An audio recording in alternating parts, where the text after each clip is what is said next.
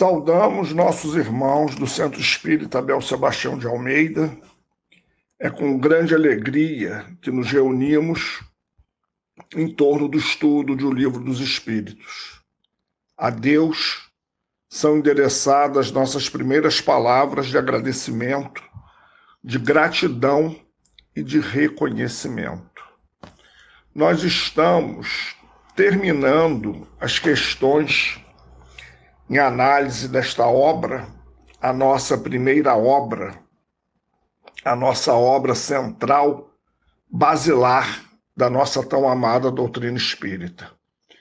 E na quarta parte, no capítulo 2, Penas e Gozos Futuros, nós vamos estudar, vamos nos debruçar, vamos pensar sobre a duração das penas futuras no conjunto de questões 1003 a 1009.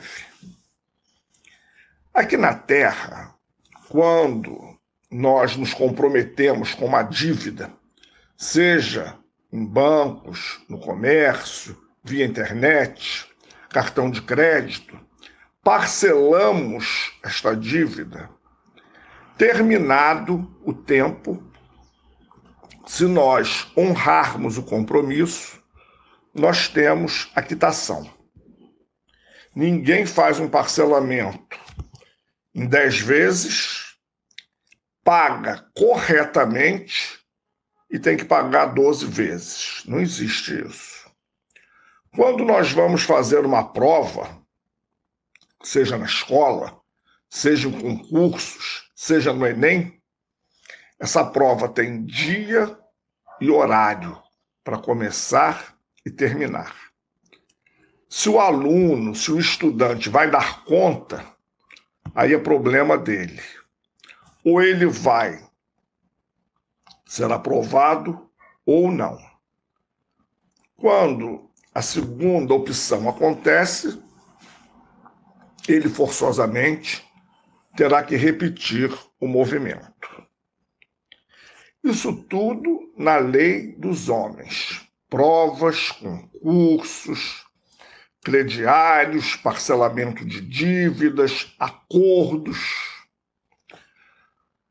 Em tudo isso existe um contrato com leis, com artigos, com alíneas.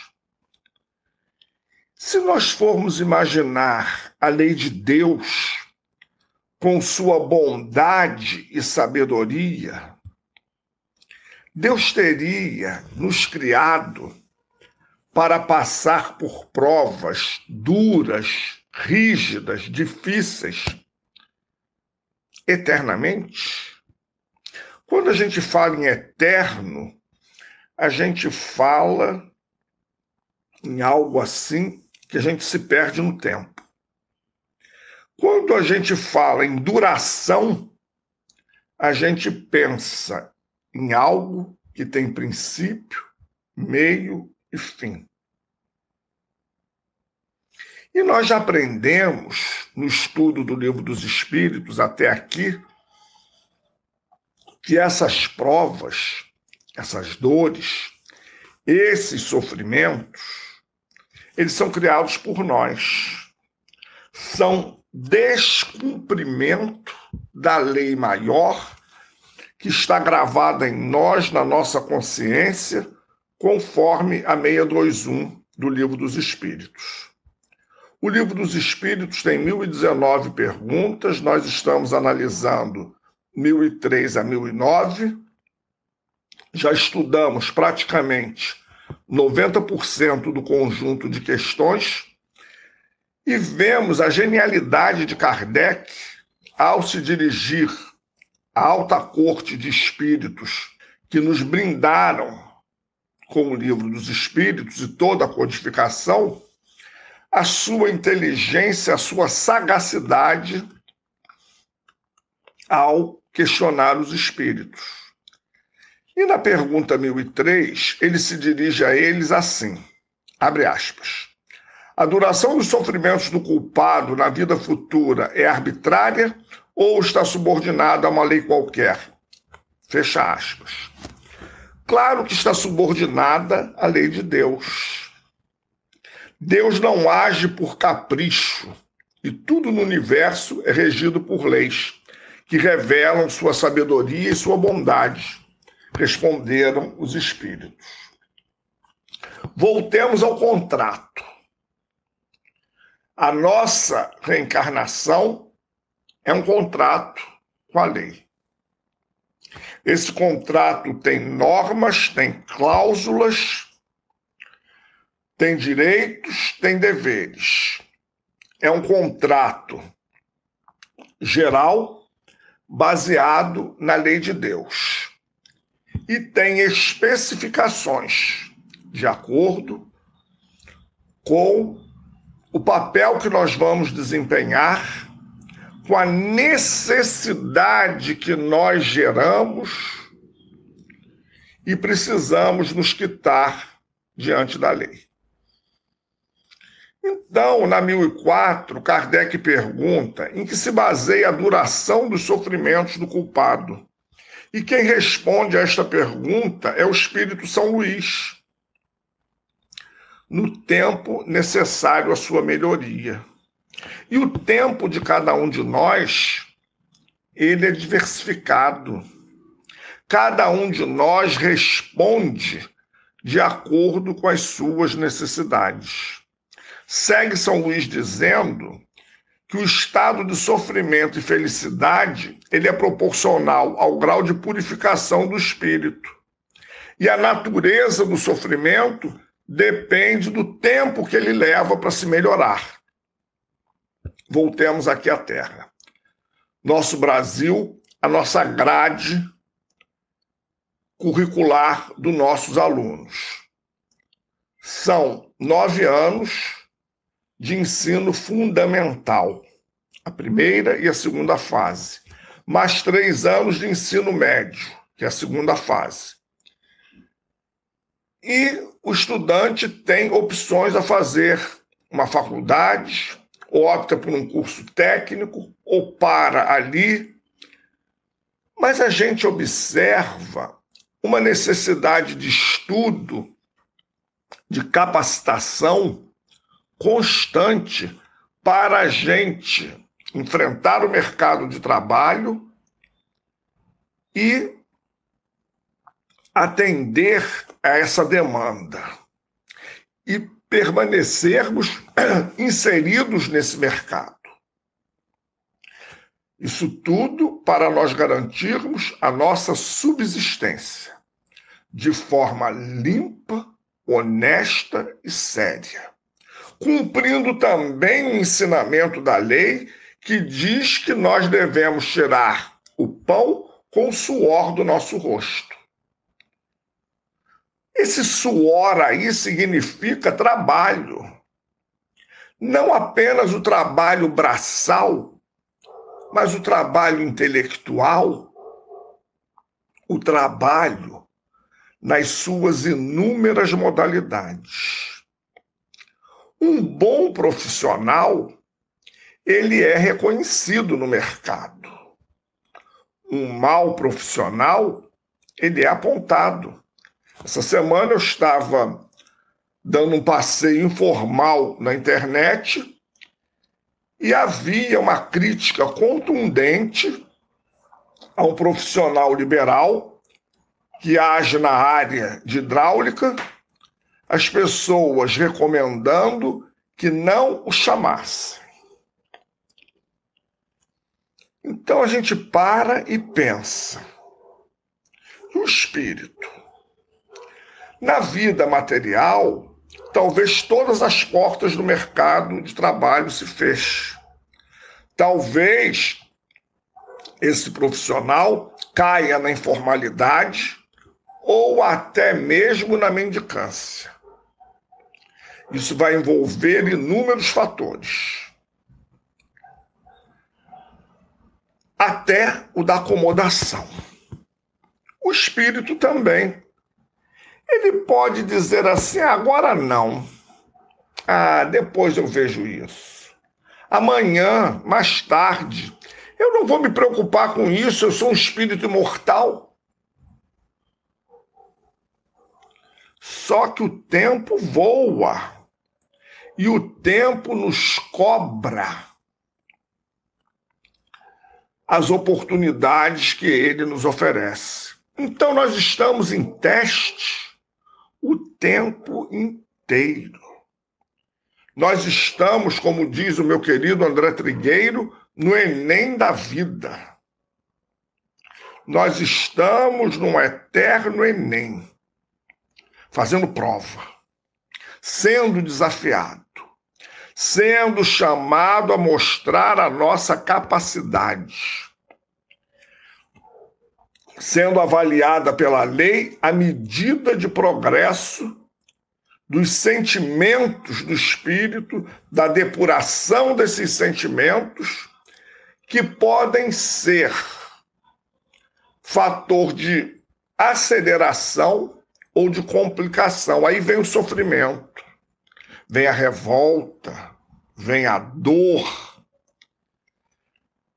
Eu sou esquecido, ninguém se lembra de mim, tudo acontece comigo. Meu Deus, o que é que está acontecendo? É só comigo.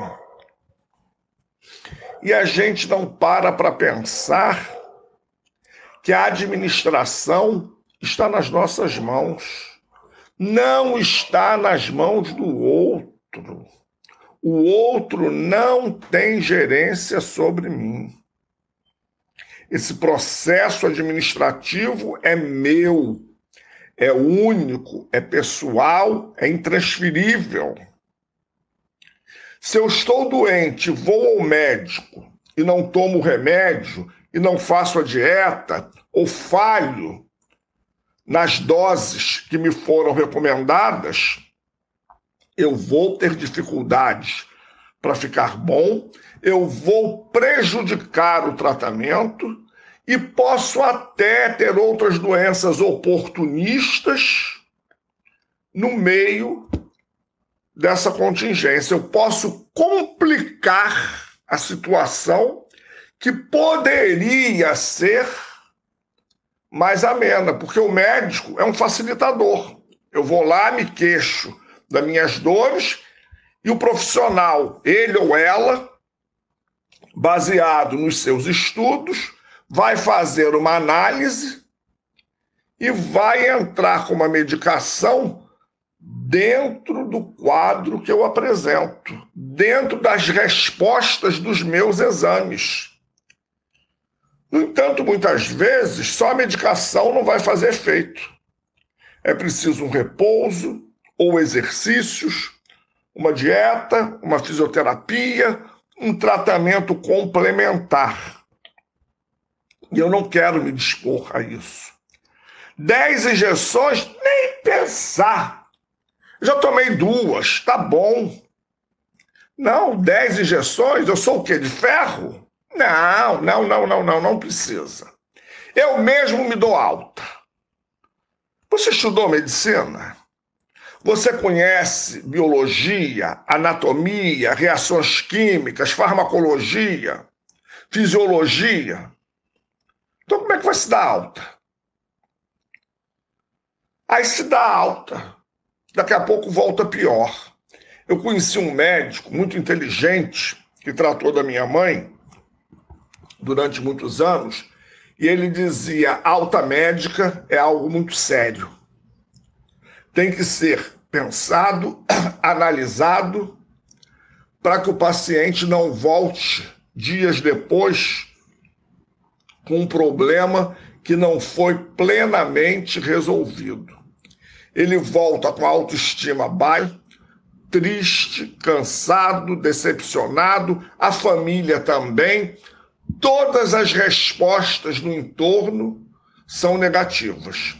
Então a gente às vezes demora numa alta para que o paciente vá para casa, que é o lugar dele, a casa dele. Então, em relação às nossas provas também. Eu vou fazer um concurso mês que vem.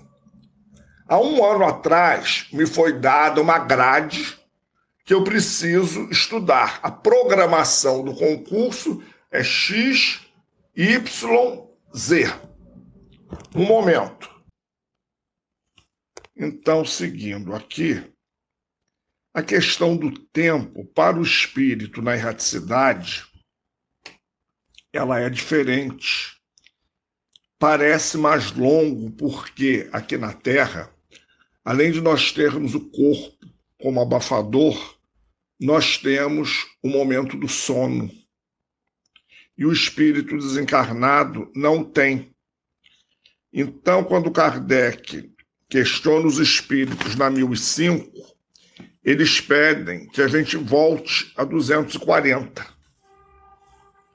E Allan Kardec faz essa seguinte pergunta lá: Os espíritos compreendem a duração do tempo como nós? Responderam eles: Não. É o que faz com que nem sempre nos compreendais quando se trata de fixar datas ou épocas. E nota, Kardec diz assim, abre aspas, os espíritos vivem fora do tempo, tal como o compreendemos. O transcurso do tempo para eles anula-se, por assim dizer, e os séculos, tão longos para nós, são-lhes apenas instantes que se apagam na eternidade, do mesmo modo que as desigualdades do solo se apagam e desaparecem para aquele que se eleva no espaço. Fecha aspas. Então, a dinâmica é diferente. A matemática do tempo é diferente. Espírito encarnado tem relógio, tem horários, trabalho, estudo, cursos, academia, enfim. Nós fazemos uma programação Normalmente dormimos de seis a oito horas por dia, alguns um pouco mais, outros um pouco menos. Atendemos às nossas necessidades fisiológicas e voltamos para a lida. O dia de muitos começa ainda no escuro e termina já escureceu.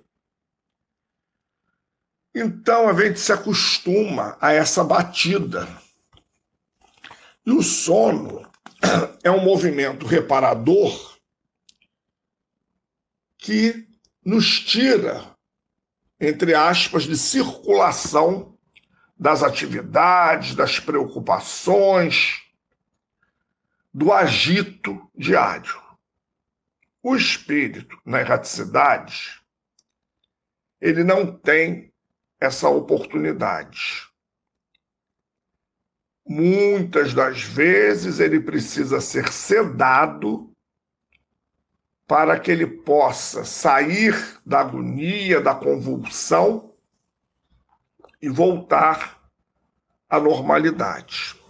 O espírito volta para o plano espiritual com as suas lutas, com as suas dores, com as suas angústias, com as suas preocupações. E muitas das vezes até com chamados da terra, porque as pessoas equivocadamente, por falta de informação, por falta de estudo espiritual, acham que o papai, a mamãe, o vovô, a vovó, o amigo muito querido, o irmão, o filho, se transformaram em espíritos elevados. André Luiz nos diz, abre aspas, a sepultura não é uma cigana cheia de promessas miraculosas. É o transpor para uma nova vida. Fecha aspas. É um portal de continuidade. O corpo dorme o espírito desperta fora dele, numa dimensão diferenciada, com metodologia diferenciada, com dinâmica diferenciada. E ele precisa, antes de tudo, se reconhecer, se aceitar, para que ele possa se posicionar e gerir a sua vida. Mas ele volta, como eu disse, com uma carga emocional que tem um determinado peso, variável também de espírito para espírito. E nesse contexto, de acordo com seu grau evolutivo, com as suas informações, com seus artigos de fé, com o bem que ele praticou ou deixou de praticar, ele é atraído para um determinado lugar de acordo com as suas emoções, com as suas ideias, com as suas criações mentais.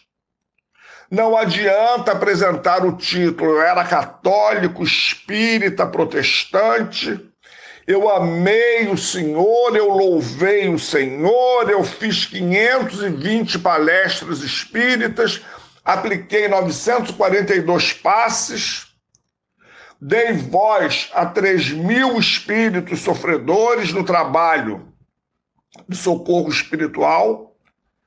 Isso aí não vai abrir portas.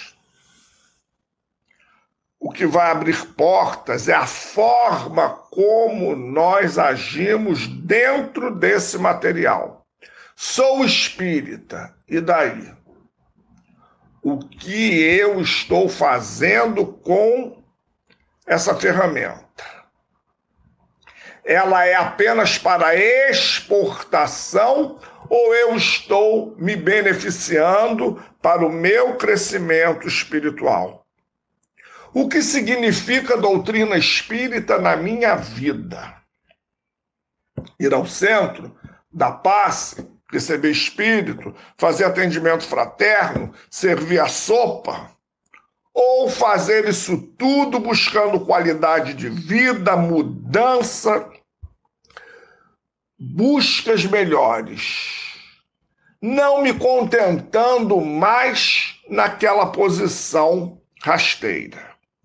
Allan Kardec, no século XIX, ele nos disse assim: a fé cega não pertence a este século. Era o XIX, o das luzes, na literatura, nas artes, na ciência, no conhecimento. Kardec rejeitou a fé cega e disse: fé raciocinada é aquela que encara a razão frente a frente em todas as épocas da humanidade. Lógica, razão e bom senso precisam ser os diferenciais do espírito. Fomos criados simples e ignorantes. Conforme nós estamos vendo na 1006, e já vimos isso e inúmeras outras questões.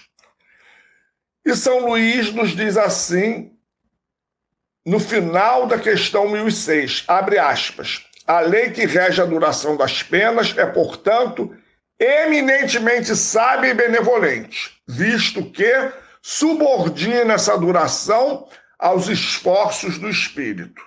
Jamais lhe retira seu livre-arbítrio, se ele faz um mau uso deste, sofre-lhe as consequências. Fecha aspas. A lei sábia e benevolente subordina essa, direção, essa duração, que está proporcionalmente, intimamente ligada aos esforços que o espírito faz. Então, um espírito tem uma posição, o outro tem outra e jamais lhe retira o livre-arbítrio. A vida é feita de escolhas, e escolhas têm consequências. No livro Céu e o Inferno, também do codificador, na primeira parte, no capítulo 7, nós vamos encontrar o Código Penal da Vida Futura. São, se eu não me engano, 33 itens, artigos, melhor dizendo, de 30 a 40 artigos, que vão determinar o nosso posicionamento, vão determinar as variáveis do contrato. É um contrato baseado na lei eminentemente sábia e benevolente segundo São Luís. E parte desse contrato as condições de cada um de nós. Então, nós vamos encontrar lá no Código Penal da Vida Futura algo substancioso que servirá de acréscimo a esse material que estamos em análise. Na questão 1007, Allan Kardec perguntou: há espíritos que nunca se arrependem? Não. Todos irão se arrepender. O arrependimento pode ser tardio. Negar o arrependimento é negar a lei do progresso. Negar a lei do progresso é negar Deus. Vamos lá na 993. Kardec perguntou: não há homens que só têm o instinto do mal e são inacessíveis ao arrependimento? Os espíritos responderam: Já te disse que se deve progredir incessantemente. Mais à frente, eles dizem assim: é preciso que todos progridam e atinjam a meta. Fala do tempo, que é variável de espírito para espírito, e o desejo também. encerra a resposta dizendo: abre aspas, aquele que tem apenas o instinto do bem já está purificado, pois pode ter tido do mal numa existência anterior. Fecha aspas. Tudo isso está nos levando a uma análise e a uma ratificação de que somos espíritos imortais. Essa fala toda é direcionada ao espírito. E na questão 1008, São Luís diz que o desejo de melhorar-se nunca é estéril. Quando nós vemos as migrações espirituais no capítulo 3 do Evangelho segundo o Espiritismo, e mais particularmente no último parágrafo do item 5, nós vamos ver a diversidade. Nós fomos criados simples e ignorantes. Foi dada a largada Cada um foi fazendo suas leituras, suas análises, suas escolhas, foi tendo consequências, foi tendo os seus relacionamentos espirituais, enfim, foi escrevendo uma história única, pessoal e intransferível. Na questão 1008, Kardec perguntou: a duração das penas sempre depende da vontade do espírito? Não haverá algumas que lhe sejam impostas por um tempo determinado? Os espíritos disseram sim e sim.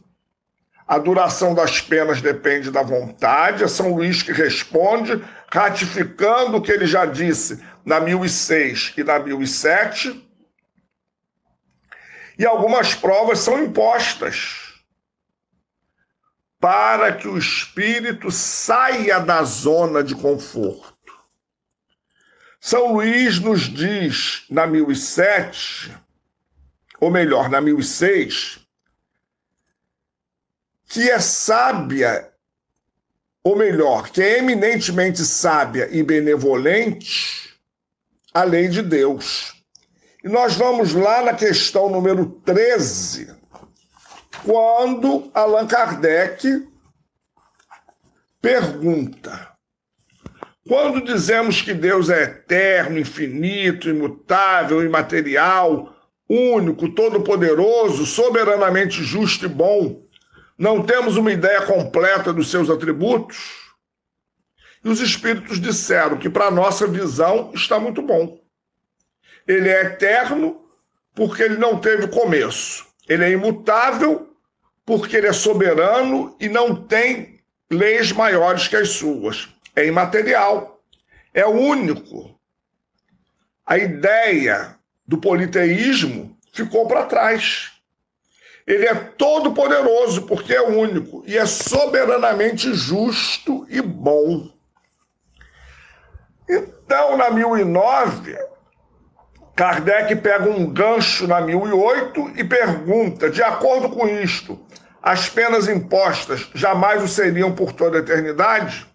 E Santo Agostinho, Lamené, Platão e Paulo, o apóstolo, vão nos responder com riqueza de detalhes. Santo Agostinho nos chama atenção para a palavra eternidade. Como é que nós a interpretamos? Com que visão? Volta a falar na bondade infinita de Deus. E nos diz que a justiça não exclui a bondade e volta a falar dos esforços, onde nós estabelecemos a diferença. Um aluno empenhado, ele estuda, ele tira boas notas, ele entende o valor da escola. Um aluno bagunceiro, irresponsável, ele passa o seu tempo na escola. E lá na frente, ele vai entender a perda de tempo. Na questão 875, Kardec perguntou: como se pode definir a justiça? E os espíritos responderam: a justiça consiste no respeito aos direitos de cada um. Então, Santo Agostinho, com muita propriedade, ele nos diz: a justiça não exclui a bondade.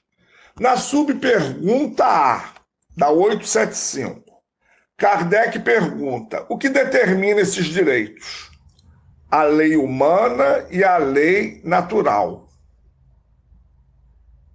A lei humana estabeleceu direitos variáveis. Há um progresso nas leis humanas desde a época antes de Cristo até os dias atuais. No entanto, os espíritos seguem dizendo: o direito estabelecido pelos homens nem sempre, portanto, está de acordo com a justiça. Na vida privada, há uma imensidade de atos que são unicamente da alçada do tribunal da consciência. Então, nós estamos vendo aqui que, como cidadãos, como espíritos encarnados, nós somos regidos por uma Constituição, precisamos observá-la, obedecê-la para não criar problemas, dificuldades para nós. Mas existem algumas questões que não são da alçada do direito público ou privado, mas sim do tribunal das nossas consciências que é a referência para nós como espíritos imortais. Fazemos escolhas, geram comprometimentos e temos uma consciência que é um tribunal que nos aponta direitos e deveres, erros e acertos. Então nós não precisamos andar com argueiro e a trave no olho. Porque cada um tem consciência, tem sensação, tem percepção, tem crença, tem fé, tem códigos de valores, tem ideias, tem soluções, tem busca, tem relacionamentos, tem ação, tem atuação, tem comodismo, tem preguiça, tem lógica, tem razão, tem bom senso. Todos nós os temos. Segue então Lamené falando que nós precisamos combater a ideia da eternidade das penas, porque seria um contrassenso à bondade infinita de Deus.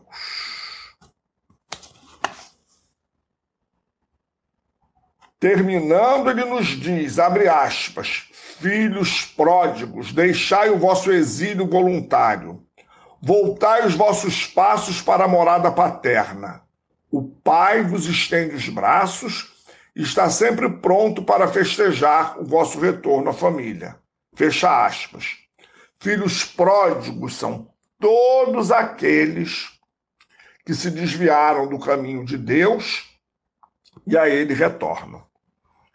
Porque, como está na questão 1007, não haverá um só espírito que não se arrependa.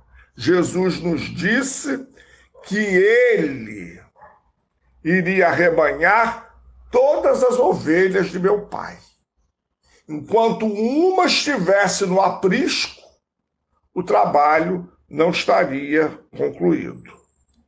Quando Jesus nos diz que é pescador de almas, pastor das ovelhas, ele está se posicionando como guia e modelo, como médico, mestre, psicólogo, atuante para nos auxiliar no processo de renovação.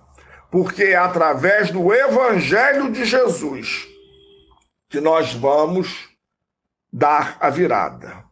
E Paulo de Tarso, ele diz assim, abre aspas, gravitar na direção da unidade divina. Este é o objetivo da humanidade.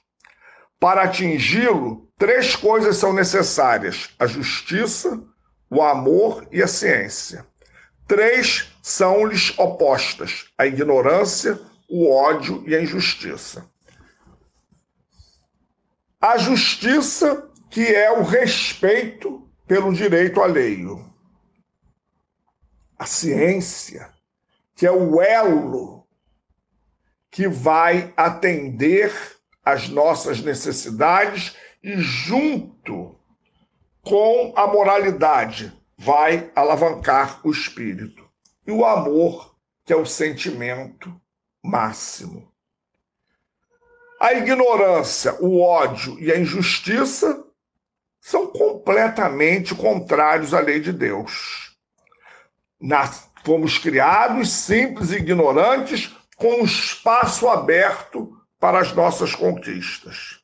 O ódio é o oposto do amor. Se o amor salva, reabilita, regozija, incentiva, cura, o ódio vai fazer o contrário. E a injustiça também, levando em consideração as nossas relações. Paulo coloca abaixo a ideia do inferno com suas fornalhas ardentes e diz abre aspas, a incredulidade é a mãe de toda a desorganização social. Porque a gente precisa acreditar em Deus, a gente precisa acreditar em nós, na nossa capacidade, a gente precisa acreditar no outro. O poeta disse: fé na vida, fé no homem, fé no que virá.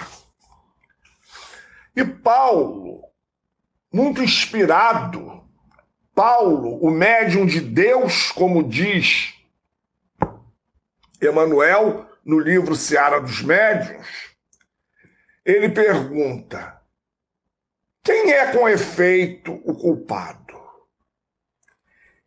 É aquele que, por um desvio, por um falso movimento da alma, afasta-se do objetivo da criação que consiste no culto harmonioso do belo, do bem, idealizados pelo arquétipo humano, pelo homem-deus, por Jesus Cristo. Isso para mim é um poema de amor. Isso para mim é um dos pontos mais lindos e profundos do livro dos Espíritos e de toda a codificação.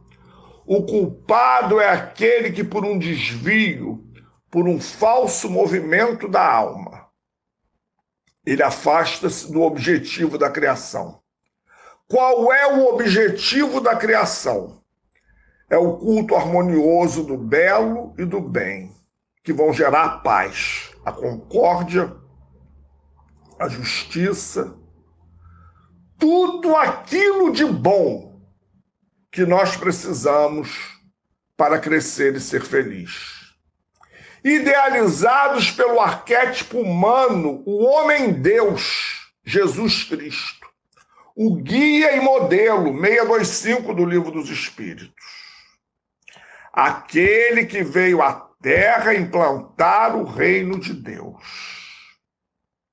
Aquele que veio à terra nos ensinar que Deus é o nosso Pai aquele que veio à terra nos conduzir, que é o nosso governador espiritual, que é a nossa maior referência, que comandou o trabalho dos arquitetos espirituais na elaboração planetária.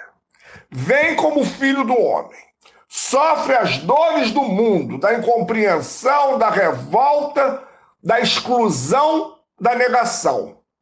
É o número um da não violência e da pacificação. E é aquele em que a inclusão é a palavra-chave do seu trabalho. E o que é o castigo? É a consequência natural derivada desse falso movimento da alma. Uma soma de dores necessárias a fazê-lo ter aversão à sua deformidade pela experimentação do sofrimento. O castigo é o aguilhão que estimula a alma pela amargura, a dobrar-se sobre si mesma e a retomar ao porto de salvação. O objetivo do castigo não é outro, senão a reabilitação, a libertação. Querer que ele seja eterno por uma falta que não é eterna é negar-lhe toda a razão de ser. Então, essa duração ela vai ser de acordo com o nosso comportamento e com as nossas respostas. E nota a todo esse manancial, Kardec se pronuncia combatendo o atrativo que o temor desses castigos é, surtiram efeito numa determinada época. A doutrina da eternidade das penas em sentido absoluto faz do ser supremo um Deus implacável. Ora, Deus pode ser menos bom que um homem seria? E com a doutrina das penas eternas, desculpe, com a doutrina das penas relativas tudo se justifica. Porque relatividade. Não pode haver eternidade de punição por uma falta que não foi eterna. A falta, ela é momentânea, ela é um desvio, ela é um falso movimento da alma. E quando a gente se desvia, a gente não mantém se desviado. Por quê? Eu vou andando numa rua, de repente eu me desvio, tropeço. Não vai me causar algo bom. Eu vou continuar tropeçando? Não, eu vou me corrigir, eu vou ter mais atenção. Então o desvio, ele é passageiro. E segundo Kardec, a palavra eterna é frequentemente empregada na linguagem vulgar figuradamente para designar uma coisa de longa duração e cujo termo não se prevê, embora se saiba muito bem que esse termo existe. Longa duração. Longa duração não é para sempre. Então, a gente precisa buscar o significado das palavras. Kardec está batendo sobre as palavras duração e eterno. Longa duração não é para sempre. Como dissemos no início, duração tem início, tem meio e tem fim. E finalizando, Kardec diz, abre aspas, no dia em que a religião admitir essa interpretação, assim como algumas outras, que são igualmente a consequência do, do progresso das luzes, ela reunirá muitas ovelhas desgarradas, que é a missão de Jesus trazermos todos de volta à casa do Pai. Todos filhos pródigos que somos, pelos erros que cometemos, pelas infrações, pelos desvios, pelos falsos movimentos da alma, pelo prolongamento da acomodação, pelos falsos atrativos que nos foram oferecidos pelas quimeras que nós insistimos em engrandecer, por acreditarmos em determinadas situações e nos manter nelas por muito tempo, ignorando a finalidade da educação que nos leva a uma interpretação e a uma renovação.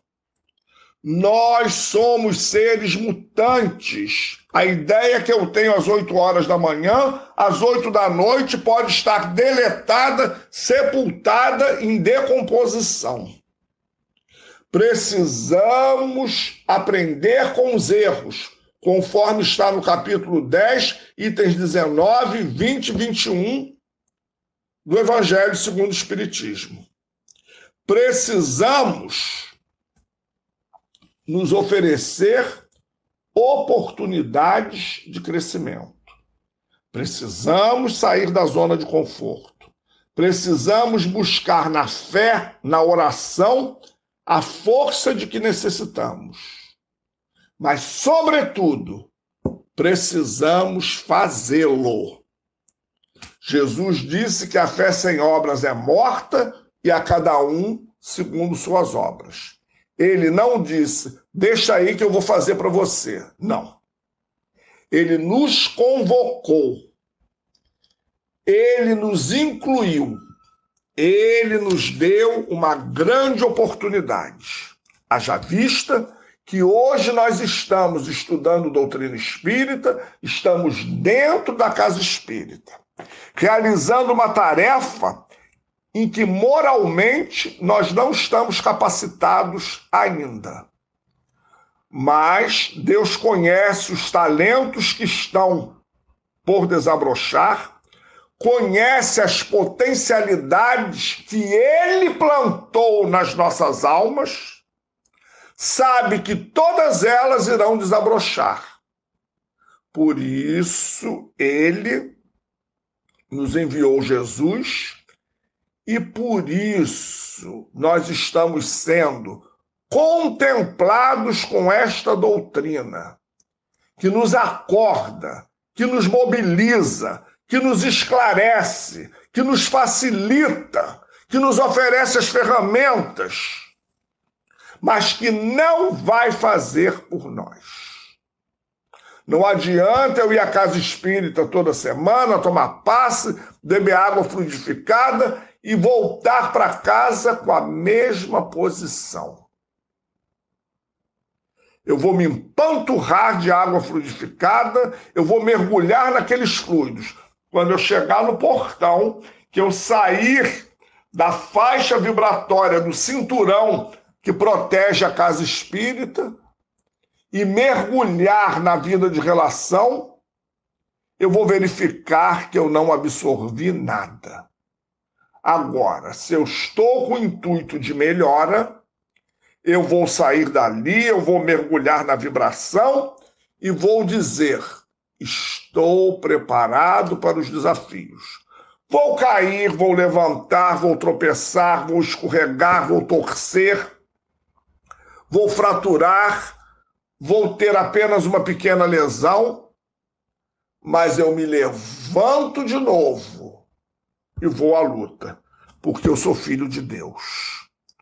Que Deus nos abençoe, nos ilumine e que essa ideia macabra, horrorosa, de penas eternas, de fogaréu, de inferno, de que eu nasci para sofrer, de que ninguém me ama, de que ninguém me quer, de que eu sou injustiçado, a gente possa deletar ela, jogar na lixeira, limpar a lixeira e dizer: sai de mim que você não me pertence. Deus é o meu guia. Jesus me dá o direcionamento. E a minha vontade fará de mim um espírito melhor. Que Deus nos abençoe, que Jesus nos ilumine, que a paz se faça em nossas vidas como construção das nossas atitudes. Muita paz para todos, uma alegria muito grande estarmos juntos, entre aspas, saboreando essas oportunidades que permitiu que a gente não parasse o trabalho da divulgação. Muita paz para todos, um beijo no coração de todos e obrigado pelo convite, pela oportunidade.